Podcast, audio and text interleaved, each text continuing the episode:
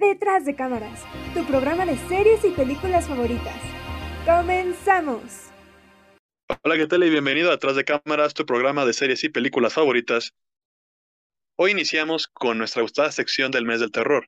Y qué mejor que con una película que ha sido, digamos, popularizada por muchas personas entre que si es buena, es mala. Se trata de El teléfono negro que a continuación daremos algunos datos sobre ella. Adelante. Bueno, pues primero que nada, muchas gracias por escucharnos en una transmisión más de Detrás de Cámaras. Eh, en esta ocasión, como dijo mi compañero, vamos a hablar de la película del gran éxito de horror de este año, que fue El teléfono negro, que está basada en una historia corta escrita por Joe Hill, eh, cuya dirección y guion están encargados de Scott Derrickson. Si no saben quién es Scott, eh, bueno, es el que más recientemente dirigió la nueva película de Doctor Strange. También ha dirigido la primera película de Siniestro, que, bueno, en personal es la buena. Eh, el exorcismo de Emily Rose, que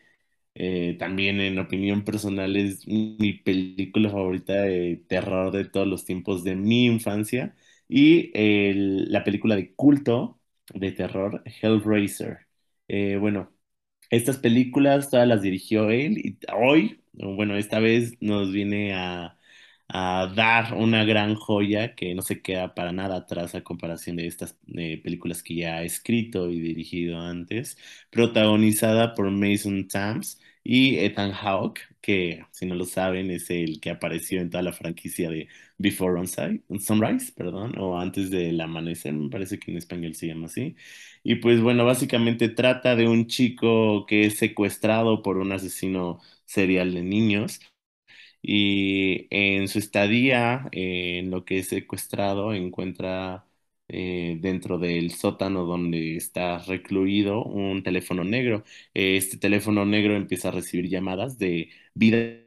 pasadas que fueron víctimas de este asesino serial y pues a, a lo largo de la película vemos como sus víctimas tratan de ayudar a nuestro protagonista para poder salir con vida de esta situación. Y la verdad es que la premisa es bastante prometedora, eh, pero sin extenderme un poco más, ¿cuáles fueron sus primeras impresiones? Eh, corrigiendo un poco a Arturo, eh, Scott Derrickson solo dirigió la primera película de Doctor Strange, la segunda la dirigió Sam Raimi, pero bueno, son datos que ahorita pues, no, no son tan relevantes, nada más era como una acotación, pero pues ya entrando un poquito más a la película, em, yo desde que se estrenó, yo no vi en realidad los trailers. Eh, si les digo un secreto, yo suelo no ver los trailers de la película porque me gusta que me impresionen un poquito más, únicamente como de los que se publican en la página, pero si no los puedo ver, no los veo. Yo en realidad no estaba muy familiarizada con de qué se iba a tratar y creo que le dio algo de magia a, a esta trama que ya les dio un poquito de spoilers, pero no son como del todo para que digan, ay no, ya no la voy a ver. Ahorita pues obviamente sí vamos a dar más spoilers, pero poco a poquito, eh, para que queden avisados. Eh, y creo que es una película que si bien no es como la quinta maravilla, no es como que digan, sí, no va al cine, no, tampoco.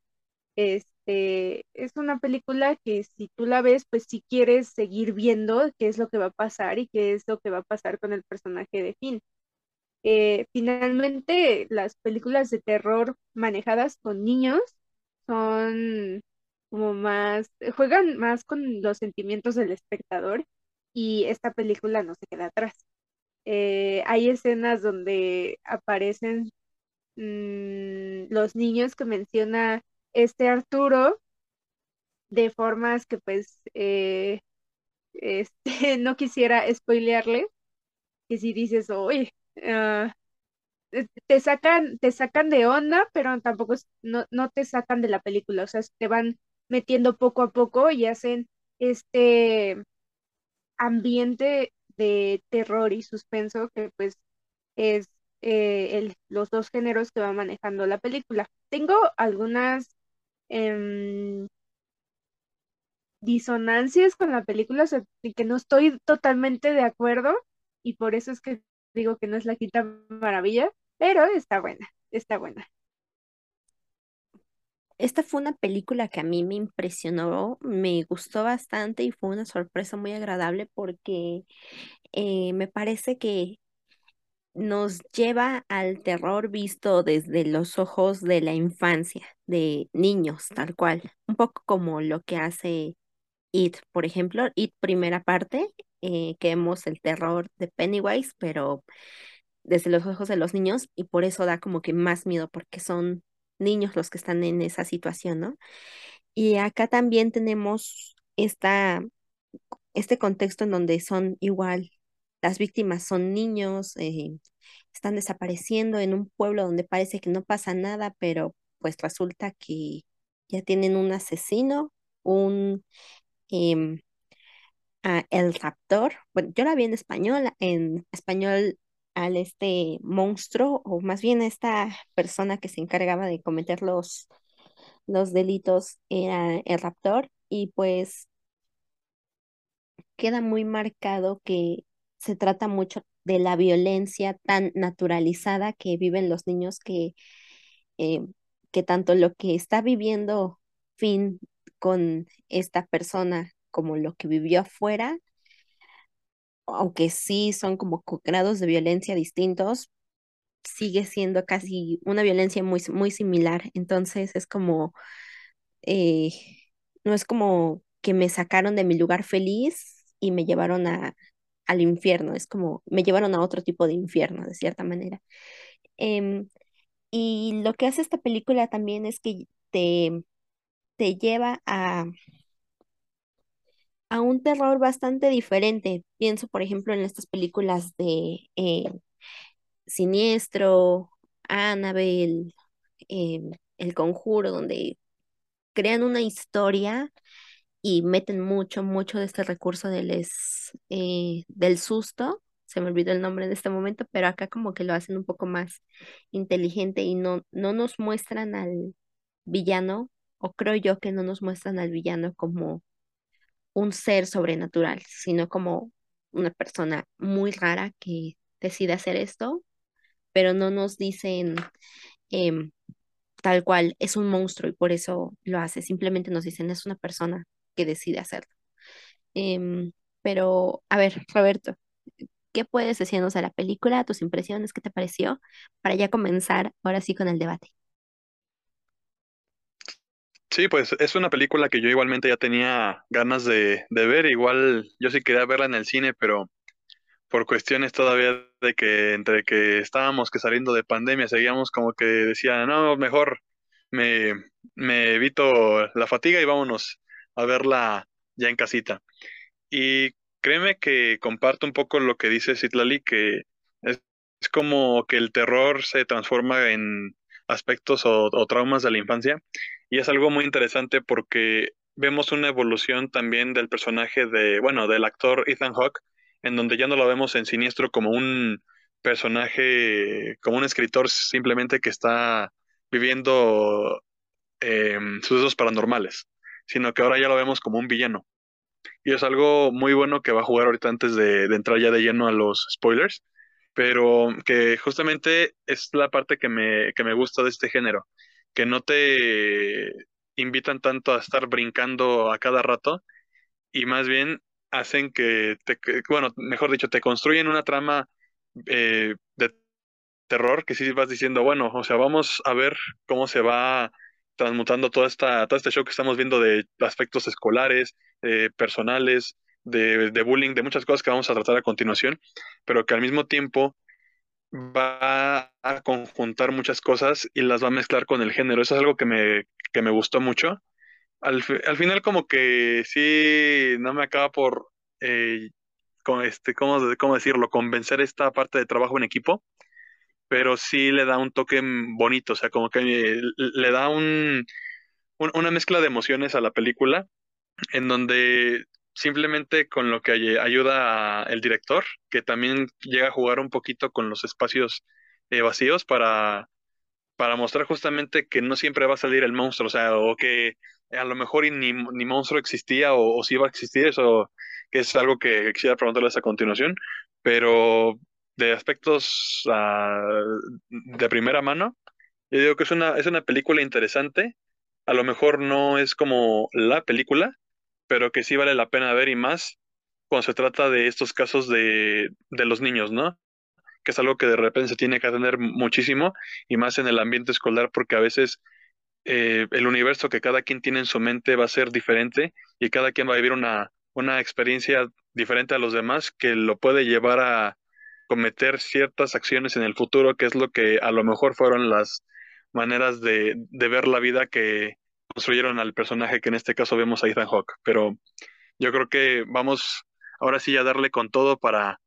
para ver qué es lo que está pasando en el teléfono negro y qué papel juega a continuación en esta película que nos llama esta ocasión. ¿Quién quiere empezar? ¿Arturo? ¿Quién dijo yo? Ah. Pues yo sí quiero también eh, exponer mis primeras impresiones, sobre todo lo que mencionaba María. sobre, ella mencionaba que no ve los trailers, pero yo no vi este tráiler por gusto. Yo me acuerdo que fui a ver una, una película de terror y se me apareció de que en el cine, ¿no? Y el tráiler, a primera impresión, me pareció malísimo. O sea, de verdad, me dieron cero ganas de querer ver esta película. Cuando salió en cines, cuando se estrenó, me, me dio bastante impresión, sinceramente, que le estuviera lleno tan bien en críticas, y no solamente eso, sino que además alabaran la actuación de Ethan Hawke, tras haber mencionado por ahí alguna vez de que no eh, tenía como el propósito durante su carrera en el cine o en la actuación, pues, de interpretar papeles antagónicos porque no le gusta, pero en esta ocasión que lo vemos transformarse, como menciona Roberto, en, este asesino serial de niños, eh, podemos ver la dualidad que tiene como actor para causar ese temor del que están hablando mis compañeras, eh, que no necesariamente recurre a monstruos, ¿no? Eh, para generar ese horror o a screamers, algo por el estilo, sino que simplemente eh, es, va un poco más allá y transforma como el horror en las actitudes que tiene el propio asesino, como esa incertidumbre y esa ansiedad que te causa el hecho de que en cualquier momento puede matar a nuestro protagonista y lo puede hacer de la misma forma que lo ha hecho con los otros niños, pero también algo en ti sabe que no va a llegar a ese punto porque, eh, pues bueno, desde mi punto de vista, yo nunca di por concluido, por hecho que este protagonista iba a ser como eh, también asesinado, eh, porque pues en el tráiler eso es lo que no me gusta como, o lo que, o no es lo que me encanta de este, que de cierta forma te deja ver este avance que tiene eh, la película, ¿no? Como este spoiler, como de, a ver, si a este niño le están aconsejando niños muertos para que a este le vaya bien y pueda vivir, pues supongo que es por algo, ¿no? No, y aparte es el único que escucha el teléfono, porque a los demás no les tocó escuchar el teléfono, pues yo pienso que ahí hay algo en que ya puedes deducir como un poquito la trama sobre el final y todo eso. Sin embargo, hay personajes que a mí me parecieron bastante destacables, como lo es el papel de su hermana. A mí se me hizo increíble su personaje, eh, me encantó, me gustaba mucho su actitud, su actuación y no sé, luego los comentarios que se echaba y así como la forma en la que se expresaba más que nada. También me gustó mucho el papel del hermano, del, bueno, no, no, no es spoiler, del hermano del asesino, eh, a, pesar de que hace rato que estábamos discutiendo un poco sobre él, eh, mis compañeras decían que, que pues, a ellas todo lo contrario, le, le les hartó este personaje. A mí no, a mí me, me gustó bastante. Pienso que le da como un poco más de calma y de hasta cierto punto tranquilidad y comedia a la película. Eh, pero fuera de ello, tengo que mencionar que no es que me haya encantado como tal el papel de Ethan Hawke, eh, más bien su eh, actuación, porque pues es de un asesino, pero se me hizo muy buena la forma en la que actúa y me gustaría bastante ahondar más en el personaje eh, conforme vayamos avanzando en el programa, pero de, de por sí esta película, como dicen, no es como la más impresionante que ha hecho el director, ni la más terrorífica, ni la mejor del año en el ámbito del terror, pero eh, sí es bastante destacable y al menos en cuanto a mí, conforme, eh, bueno, comparando las expectativas que tenía en un principio esta película a las que me llevé ya viendo la película, la superó bastante, entonces eso fue lo que me gustó. Eh, sin embargo, el terror le- lo dejo como en un 6, 7, la verdad es que está muy ameno, es más como de suspenso, diría yo. Sí, creo que el personaje de, de la hermana Gwen es, se roba tal cual la película. Ella tiene una cualidad muy especial que em, tiene sueños que parecen predicciones, pero después se convierten en mensajes. Eh, entonces ella le cuenta, bueno, este, se empieza a hacer esta investigación por parte de la policía eh, para descubrir quién se está llevando a estos niños y ella se vuelve, o sea, una niña de como máximo nueve años, yo creo, se vuelve sospechosa de si es la culpable porque soñó que se llevaban un chico, ¿no? Entonces, em, es interesante justamente que ella es la conexión entre como que un tanto lo paranormal de la película, pero al mismo tiempo de la esperanza y de la resiliencia, del no rendirse, porque pues tal cual el chico, la policía logra resolver el caso por, por ella o con ella más bien, em, y pues habla también mucho de la ineptitud o, o de no tomar también en cuenta otras cuestiones por parte de la policía. Em, algo que, antes de irme a otro tema, creo que algo que me pareció también muy importante o bastante interesante era como, entre comillas, el modus operandi del, de este delincuente, del raptor, porque em, se nota en- desde la primaria en donde están estudiando que la violencia es algo de el diario. Le rompen la cara a un niño y todos como si nada. te pueden estar bulleando y pues, no pasa nada. eh, como que los niños tienen que defenderse, entonces em, está tan naturalizada la violencia que es como muy común. Entonces también es como que muy fuerte que haya muchas escenas de violencia muy gráfica con los niños como protagonistas de estas.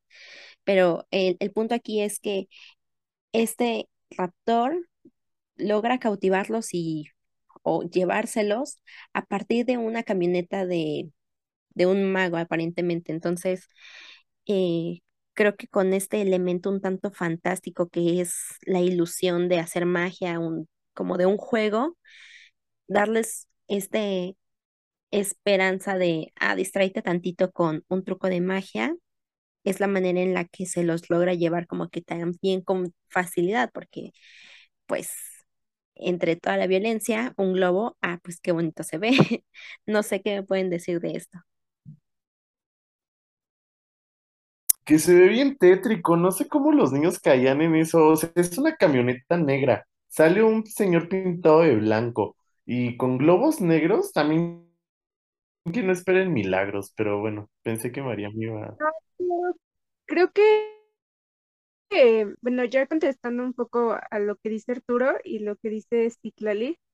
eh, tiene que ver mucho en la época en la que se desarrolla. Estamos viendo que esta película se desarrolla en los años 70 y pues en es- entre los años 70 y 80 fueron décadas donde afloró, eh, afloraron los asesinos serare- se- donde afloraron los asesinos seriales. Entonces, pues también um, creo que no había como esa cultura de prevente, ¿no? De, ay, o sea, por ejemplo, es lo que yo estaba pensando, o sea, si esta película la pasáramos a un contexto actual, creo que no funcionaría de la misma forma. Y eso también fue una de las cosas que me gustaron, que eh, Scott Derrickson le pensó bien, o la verdad yo no he leído la historia de, de la cual está basada, no sé si está en, en la década de los 80, eh, de la década de los 70, pero creo que dejarla ahí me pareció fantástico porque ya te vas imaginando este hacia dónde van las cosas, ¿no? Y pues de hecho, pues por esas épocas es conforme se van desarrollando y se van delimitando eh, conceptos como asesino serial, como psicópata, eh, y creo que si traes un poco del background de, de series como Hunter, pues te puedes imaginar cómo va a actuar el, el, este, el asesino. creo que por ahí respondiendo un poco la, la, la pregunta de Citlali y también explicando por qué el contexto de violencia era tan normalizado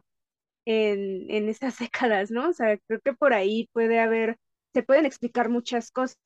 pero pues es porque uno ya más o menos conoce, entonces pues, tanto puede ser un, un punto a favor como un punto en contra. No sé, ahí este, lo vamos a discutir.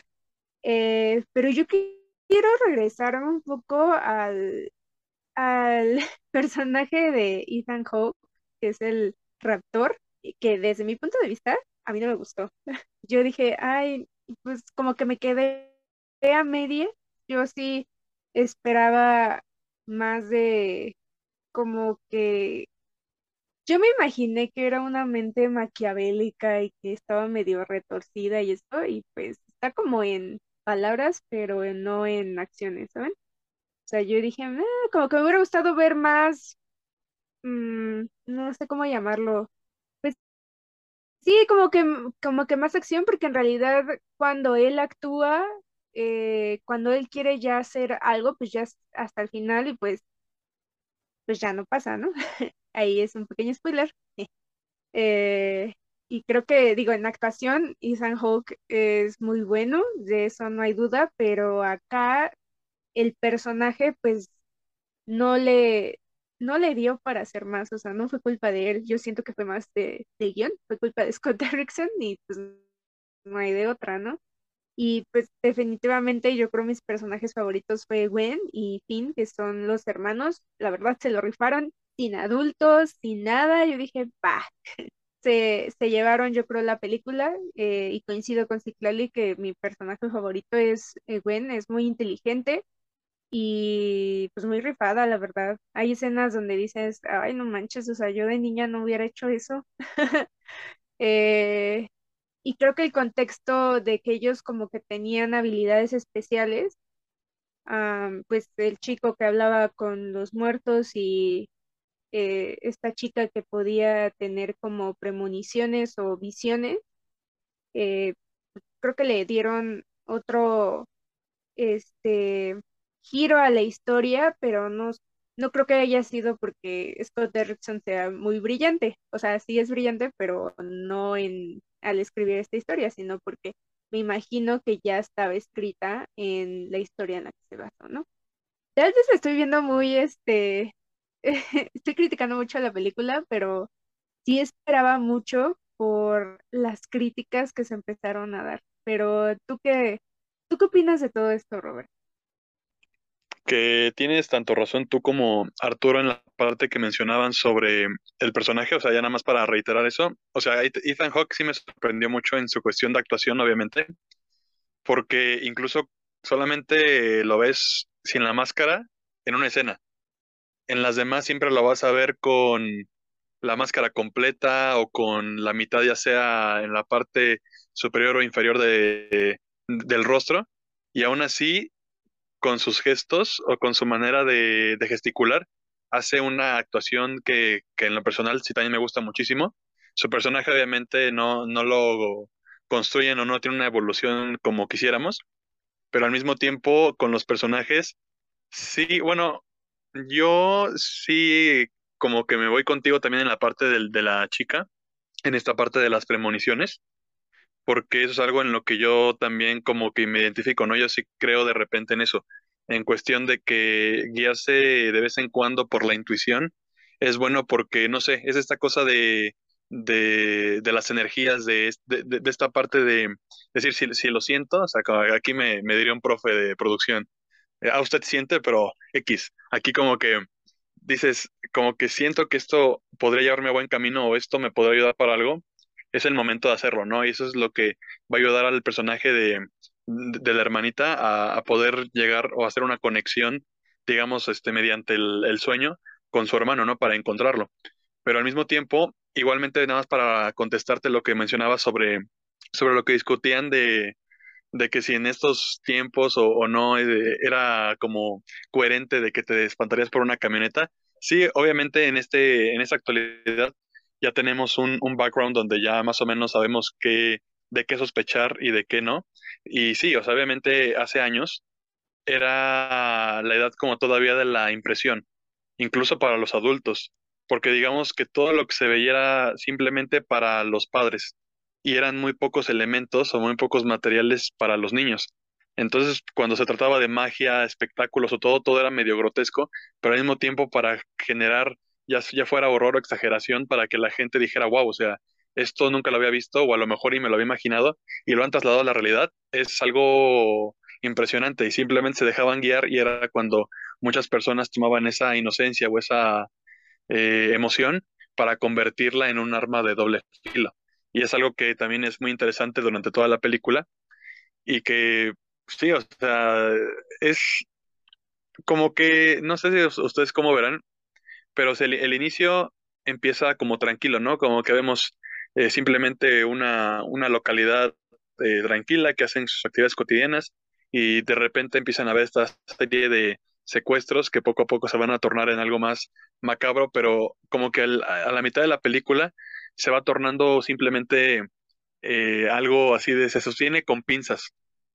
porque incluso con lo que mencionaba en mi primera intervención sobre los espacios vacíos, era para generar esta cuestión de esperar ver a un niño que ayudara al protagonista, ¿no? A fin, que, se me, que me recordó ya de repente en una escena como la película del orfanato, cuando la, la niña va eh, conduciendo la bici en, sobre la calle y de repente, bueno, lloviendo, y de repente cae un trueno y, y aparecen todos los, todos los chavos para indicarle aquí es. es. Me recordó un poco como un mix entre el orfanato y la dama de negro en la escena final. Entonces fue, dije, ok, esto es como un, un buen recurso de, de, poder hacer esta conjunción del más allá y la, y la realidad. Pero simplemente, como ya lo dije, se agarraba con pinzas la película. O sea, porque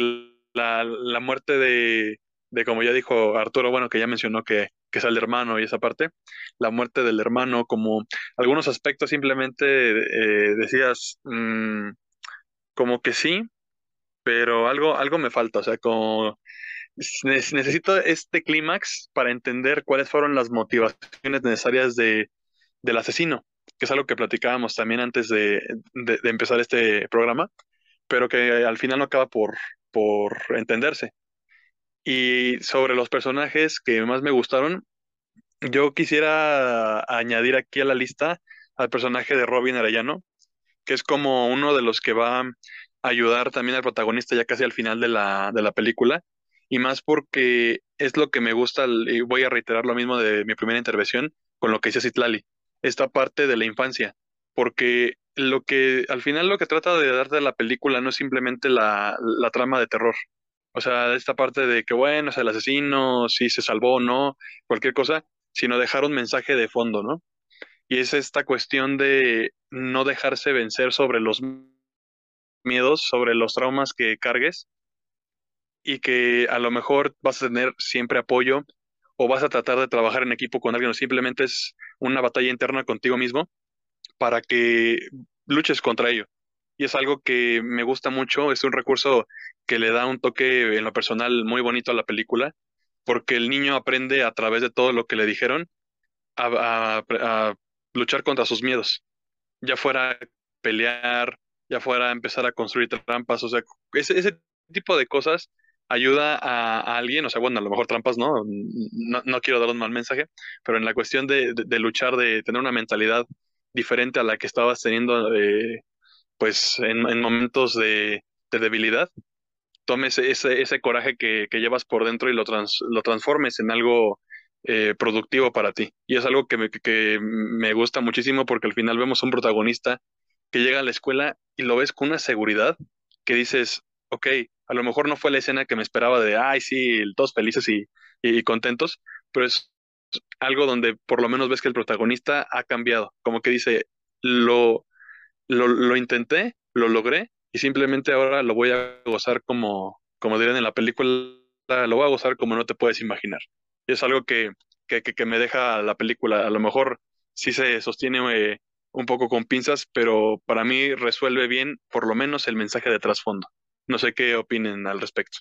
Bueno, respecto a lo que decía, es que eh, a mí la verdad me llamó bastante la atención eh, los personajes de los otros, de las otras víctimas y sobre todo en peculiar, más bien, este Robin Arellano, como mencionaba Roberto, se me hizo también un muy buen protagonista y creo que no me lo esperaba, no me esperaba desde un inicio, a pesar de que es como de las primeras cosas que ocurre durante la película, no esperaba contar con la ausencia de este personaje que a mi parecer se veía bastante prometedor y yo creo que el toque que le da al final de la película es sumamente conmovedor y grato porque pues al fin de, a fin de cuentas creo que era la persona más apegada y unida a nuestro protagonista, eh, pues tenían este lazo amistoso que de defenderse, ¿no? Y como dice también Roberto, eh, algo que sí me gusta es que al final el protagonista aprende como a lidiar como por su cuenta con los problemas, pero al principio de verdad era bien frustrante para mí de que fuera tan tibio. O sea, yo entiendo que intentaban darle como esta temática un poco sobre el bullying que existía antes o que incluso todavía puede que exista ahora en ese tipo de escuelas eh, estadounidenses. La verdad no me tocó un bullying como de esa forma, me tocó otro a mí, pero bueno, ese es tema de otro fulano. El punto es que eh, cuando estaba viendo esta película sí hubo partes donde me chocaba bastante como las decisiones que tomaba el protagonista o como la forma en la que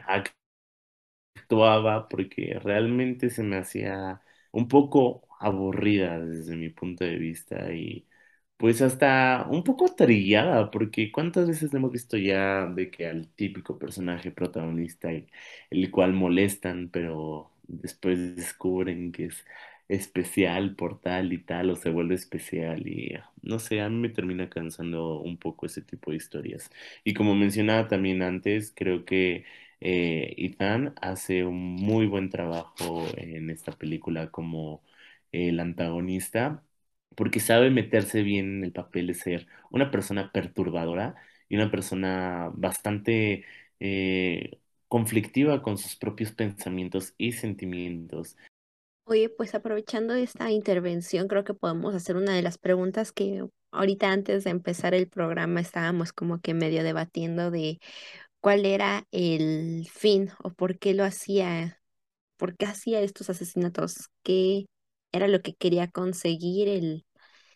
este Ethan o bueno, el raptor, porque pues tampoco se dice de forma explícita en el, en la película y, y no es como que muestre tal cual mm, un plan igual con todos. Bueno, más o menos, ¿no? O sea, las almas de los chicos le van advirtiendo como que de quién pudo llegar más lejos, de qué fueron haciendo, qué cosas encontraron en este sótano, pero, em, pero no está tan claro qué es, por qué está pasando todo. Eh, en lo personal yo concuerdo contigo, Arturo, creo que eh, este fue un personaje, el personaje de Ethan es alguien que evidentemente creció cruzado por la violencia, por una violencia sistemática, como que un poco lo, entre comillas, normal en Estados Unidos, suponiendo también que fue parte de alguna guerra y, y que también naturalizó mucho la violencia y, y esta onda de como soldado estadounidense, un tanto de hacer lo que quiera pues replicar esa misma posición de poder sobre otras personas, en este caso los niños, y incluso un poco más debrayándome, creo que como mencionaba Mariam, que este es el, los años de auge de em, los asesinos seriales, siento un poco con esta intención, es un poco más como en mi imaginación de, de aspirar a ser uno de estos asesinos, ¿no? Un poco tal vez por eso como que permitía que su hermano jugara a que buscara al asesino cuando estaba pues ahí en la misma casa, ¿no? Entonces, em, creo que eh, son motivaciones que evidentemente no se explican porque tampoco vemos, y esto también, igual ya me voy a ir por otro tema de una vez, pero em, que no nos expliquen qué está pasando con el asesino, creo que responde a, a esta exigencia que de cierta forma se ha dado últimamente. Por ejemplo, em, he visto muchos comentarios en redes de que cuando se cuenta la historia de un asesino serial, se enfocan en su vida y no en las víctimas. Y en este caso se enfocaron en las víctimas y no, en, no tanto en la vida y nos dejó un poco insatisfechos, ¿no? Entonces, eh, no lo sé, lo dejo en el aire en este momento, pero estas dos preguntas, em, ¿qué pueden decir? que están difíciles de responder. Eh, bueno, respondiendo, las voy a dividir en partes, espero no confundirlas. Eh, respondiendo a la primera pregunta de si tiene motivaciones, yo pienso que no, no, no tiene motivaciones y, y no porque en, o sea, como tal, alguien que hace este tipo de cuestiones no las tenga. Obviamente que las tiene, pero eh, ya que lo estábamos platicando y ya reflexionando la película, pienso que es un error en guion no mencionarlo, o sea, por lo menos no decir un poquito del background, de dónde viene toda esta ira, o sea, claro que te lo puedes imaginar tú como espectador y claro que puedes, este, decir, ah, pues es que puede haber este tipo de cuestiones, pero mm, yo pienso que otra persona que no sepa eh, en el, o sea, que no sepa mucho de asesinos seriales y que no esté muy metida en el tema, o sea,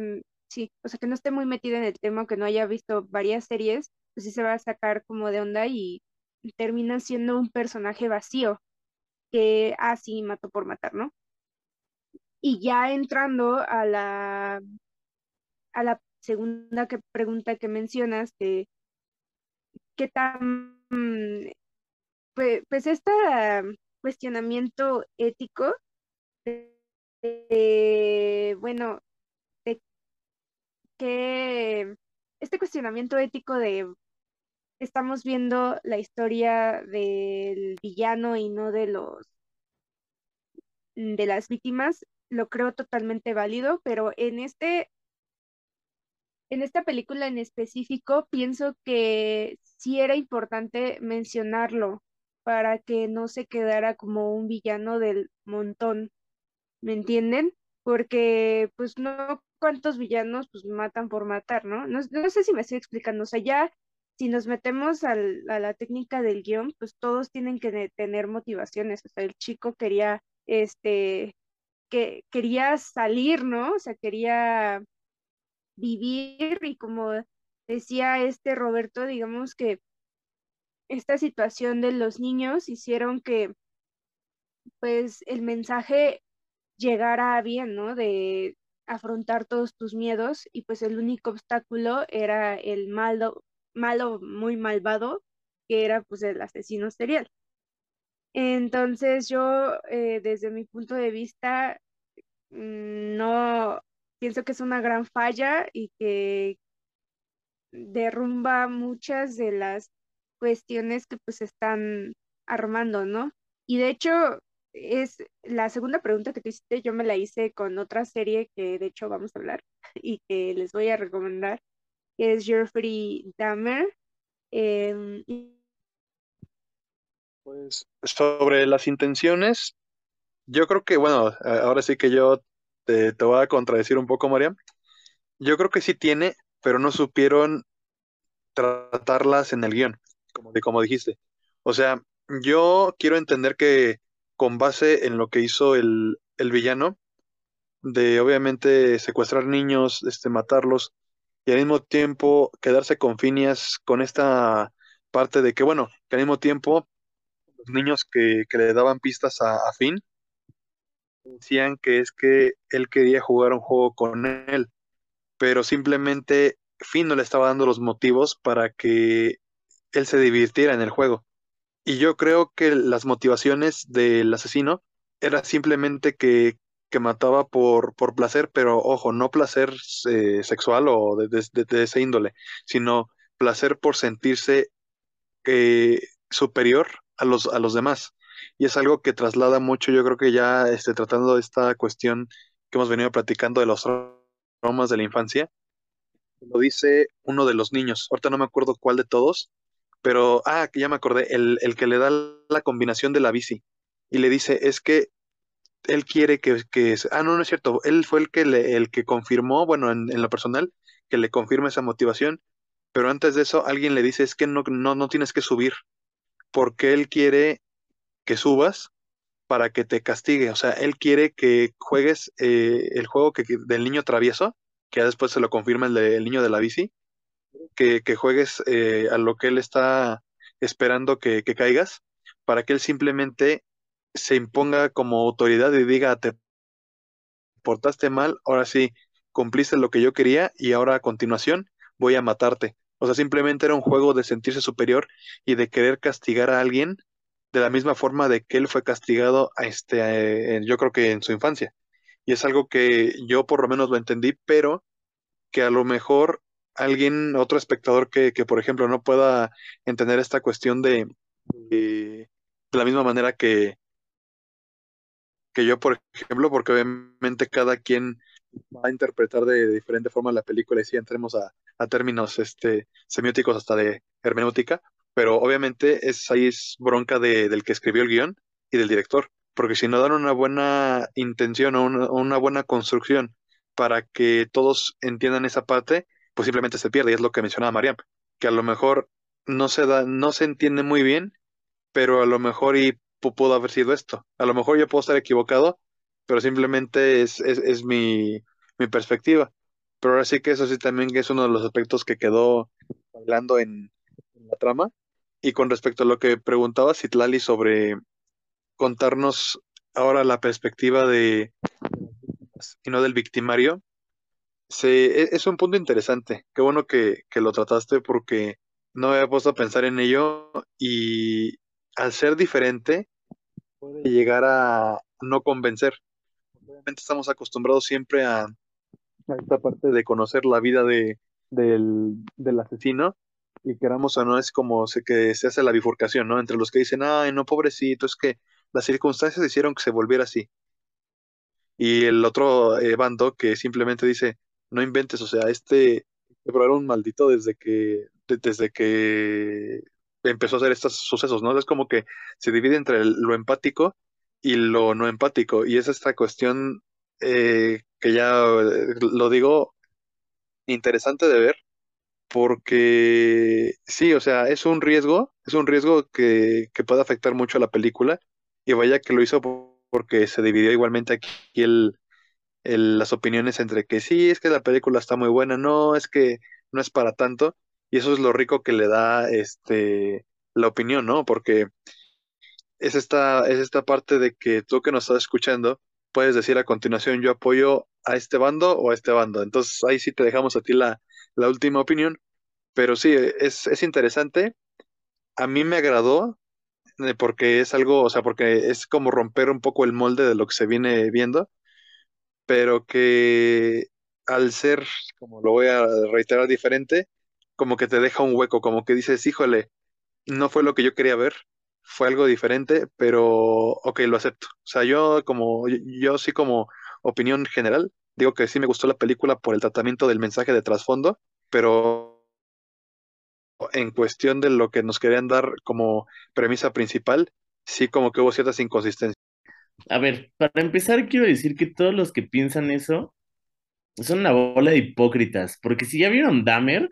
Entonces, o sea, ¿de qué les sirve estar diciendo como no, este, que la perspectiva, que esto, que aquello? Ay, ya, si la vieron, pues ya la vieron. Si la vieron, pues no la han visto y punto. Simplemente disfrútenla, ¿no? Como también tengan conciencia de lo que están viendo, es lo que me dice una amiga. Pero ya basta, como, hoy, bueno, es mi punto de vista, ¿no?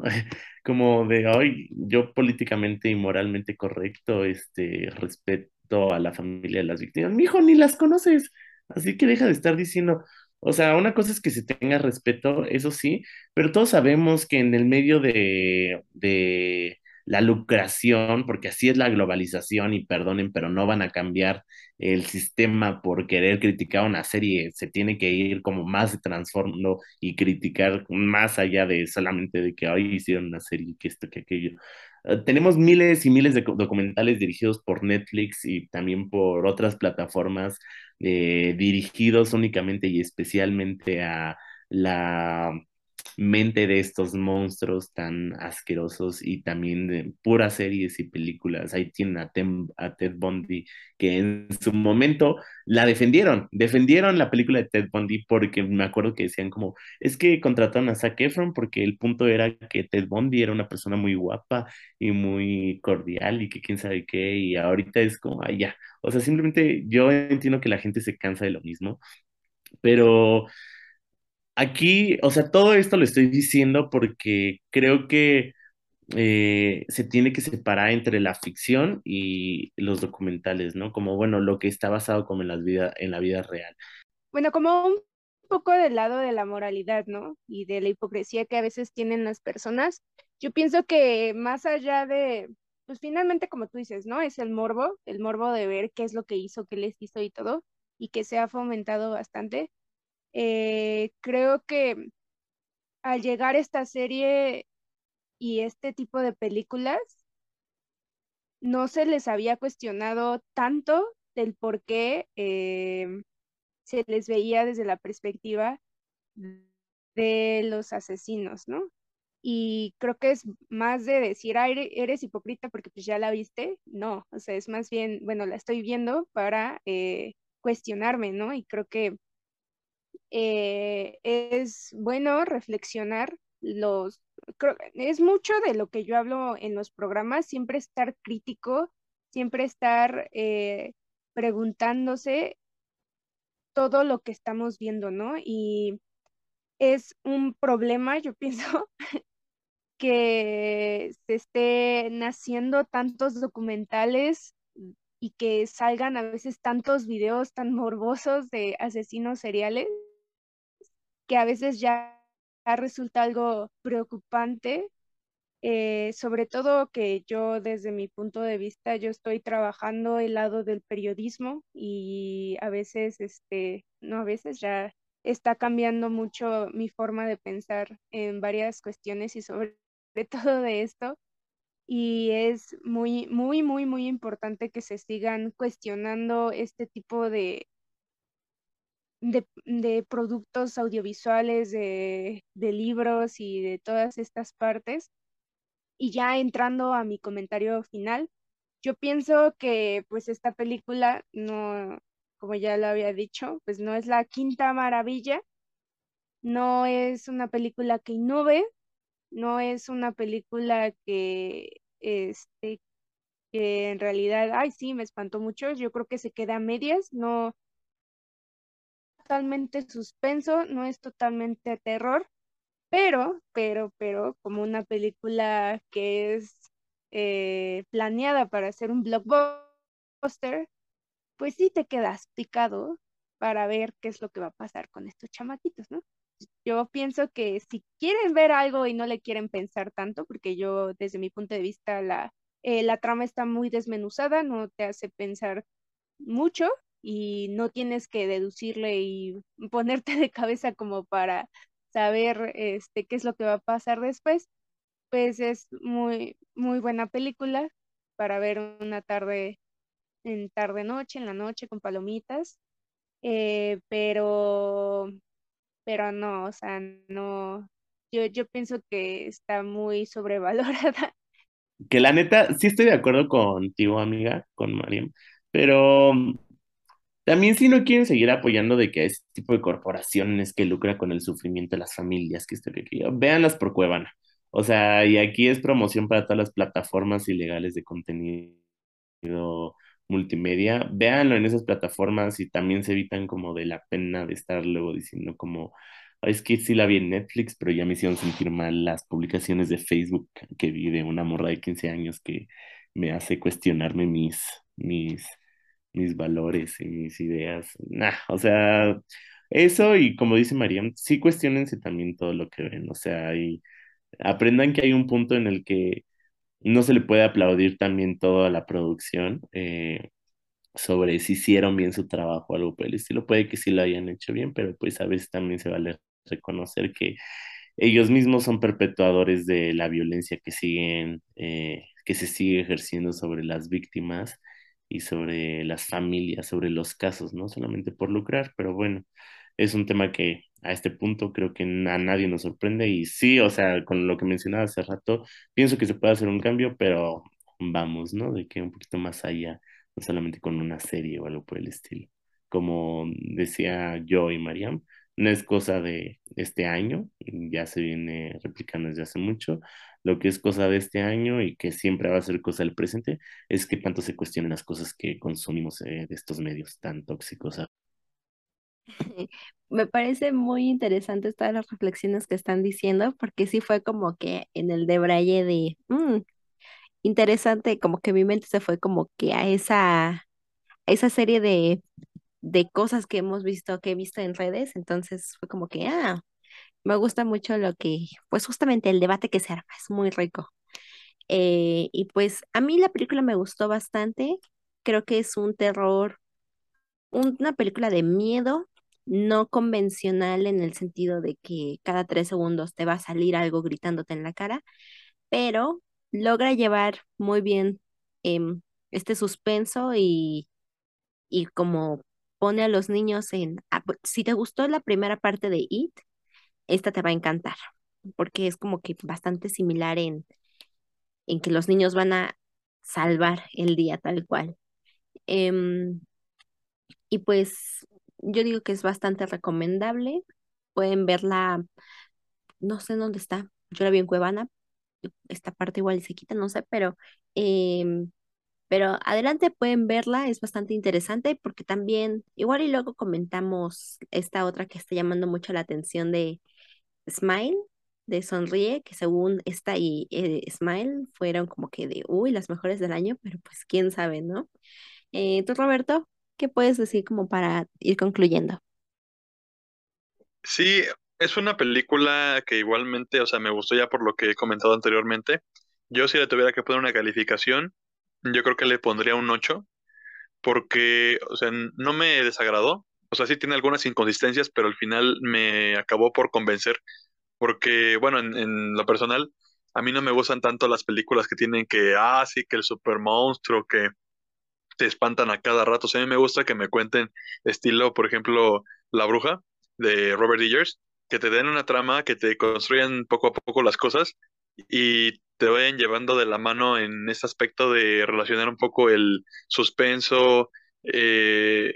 algunos elementos técnicos y te, te lo hagan ameno, ¿no? O sea, para que no estés así de, Ay, a ver a qué hora empieza otra vez la música fuerte y brinco. O sea, yo, yo soy más partidario de, de, ese tipo de, de películas. Entonces, yo sí me llevo por lo menos, eh, o sea, algo tranqui, o sea, como dice María, no es la, la película que digas, uy, wow, pero sí, yo digo que en lo personal a mí me gustó, no, ya la calificación que le di obviamente es así, de, pues, o sea, sí me gustó, pero tiene estos detallitos, pero al final sí es importante checar esta cuestión de, de los mensajes de, de fondo también de las películas, porque al final es una entremezcla de géneros te podrán, obviamente siempre va a estar mayoritario uno que otro, pero siempre hay que checar y analizar de, qué va esta película. Pero con respecto a lo que mencionaban, sí, es algo que, yo creo que le podremos hacer una parte 2 para empezar a checar esta cuestión del, de la vida del, del, victimario desde las perspectivas donde se ven con el siguiente capítulo que traeremos sobre Jeffrey Dahmer. Y Y eso dará pauta a que también digamos que este capítulo ha llegado a su final. Pero te dejamos de tarea que así como dijimos de esta serie, la veas, que bueno, yo por, por lo visto, Cuevana es una opción, pero yo también les dejo Pelis Plus, que es también una, una excelente opción que yo de repente acudo para checar algunos materiales. Pero bueno, recuerden que estamos en Facebook como detrás de cámaras MX para que nos sigan y para que consulten todas las novedades sobre tus artistas, actores, influencers, cualquier cosilla que esté con el medio cinematográfico en nuestra página. Igualmente, para checar todas las curiosidades sobre películas, sobre todo lo que te vas a enterar sobre festivales y todo lo relacionado con el medio artístico solamente aquí en Detrás de Cámaras MX. Así que corre a seguirnos y igualmente ponte a checar los programas anteriores que tenemos porque calidad y cantidad tenemos de basta y sobra. Así que nada más quedaría por decir las redes de mis compañeras y compañero aquí presente. Así que a ver cómo lo te podemos encontrar a ti, Mariam. A mí me pueden encontrar en Instagram y en Twitter como Mariam-LMG. Este, y espero que no nos funen por andar recomendando plataformas este, donde vemos ilegalmente las películas. Pero creo que lo que dijo Arturo es algo bastante bueno, que si no quieren apoyar a las grandes corporaciones, pues finalmente tienen mucho dinero. Nosotros no le quitamos este tanto verlas de manera no tan legal. Em, obviamente que pues si ven una película independiente y la pues, tienen los recursos económicos para verla en cine, pues tampoco, o sea, tantita, tantita conciencia, ¿no? Para no decir aquí groserías. Eh, y pues obviamente eh, yo estoy a punto de, pues obviamente eh, como la recomendación de este bonito programa y que ya lo había mencionado, Estoy a punto de terminar Jeffrey Dahmer. Eh, yo la había juzgado, eh, creo que muy duramente en los primeros capítulos, pero creo que va desarrollando bien, bien, eh, bien la historia y da mucha pauta para reflexionar. A mí me dejó pensando muchas cuestiones, hasta de, de cómo es que yo consumía pues este género de los asesinos seriales y pues que estoy muy emocionada de que lo vayamos a platicar en el siguiente programa. Y pues si tienen chance, véanla. Pues yo me voy por una recomendación un tanto diferente. Hace unas, pues sí, la verdad, hace unas semanas, como uno o dos meses máximo, descubrí el, la sitcom de Community. Quedé fascinada, está divertidísima, es una sitcom que está hecha por el creador de Rick and Morty, entonces em, es una sitcom que no te lleva a que es a una ficción tal cual, o sea, se sabe que es una ficción que reconoce que es una ficción, entonces em, es muy divertida de ver, eh, está en Netflix, son seis temporadas y y tiene la participación en las primeras tres temporadas de los hermanos Rousseau, los que dirigieron eh, Avengers, son directores de muchos capítulos, entonces, eh, buenísima, buenísima, buenísima recomendación. Además de que ya está confirmada su película, porque venía prometiendo seis temporadas y una película, entonces Community es, eh, tiene garantía. Ojalá algún día la hablemos aquí porque tiene, está divertidísima. Pero ahora sí, em, ay, bueno, y también la, las películas que vimos, que también bastante interesante, ya aquí dijeron muchísimas cosas para que reflexionen y digan si quieren o no quieren verla. Y a mí me encuentran en Instagram como Sidley-23 y Sidley y en Twitter como arroba soy. ¿Y a ti, Arturo? Me pueden encontrar como M. Arturo Vázquez en Instagram. Eh, yo también, yo sí me voy a guiar por una recomendación eh, más apegada al terror. Eh, les recomiendo mucho una película que se acaba de estrenar también recién. No sé el director. creo que es su primera película bien, bien dirigida. Pero bueno, se llama Barbarian o Bárbaro en español. Está protagonizada por un Skarsgård, por Bill Skarsgård, me parece que es el mismo que la hace de It, y por otra chica que no recuerdo su nombre. Eh, eh, la verdad es que no la acabé de ver porque estaba en el cine y nos sacaron a media función por un, una amenaza de bomba. Pero bueno, eh, lo que pude ver, la neta me gustó muchísimo y se lo recomiendo mucho. Y pues si alguien ya la acabó, pues no me diga y mejor invíteme a verla. Y ahí me pueden encontrar en Instagram como arroba roberto.saga. Recuerden que está detrás de cámaras MX en Facebook para que nos manden sus recomendaciones u opiniones de los programas y del contenido que manejamos. Y igualmente de recomendación, decirles que vayan a consultar en cualquier plataforma de, de su preferencia, por ejemplo Spotify, Deezer, eh, cualquier. Pueden escuchar una producción de corte de estudios que se llama Cuentos Mexicanos, que es eh, un proyecto que, que, en el que participé junto con un amigo de la facultad y donde presentamos algunos sucesos que ocurren cotidianamente aquí en México, pero que a veces no se tratan de transmitir porque puede haber algunos asuntillos por ahí de delicados, como podrían decir así, como para no decir pedillos, como el meme. Pero se lo recomiendo mucho porque es una producción que vale la pena escuchar y para que también se diviertan y romanticen y al mismo tiempo conozcan un poco este proyecto. Así que si no queda más que decir, nos estamos viendo, no, mejor dicho, ¿cuál viendo? Estamos escuchando en la siguiente emisión de Detrás de Cámaras y te deseamos feliz día, feliz tarde, feliz noche, dependiendo en qué hora nos estés escuchando. Hasta la próxima. Bye.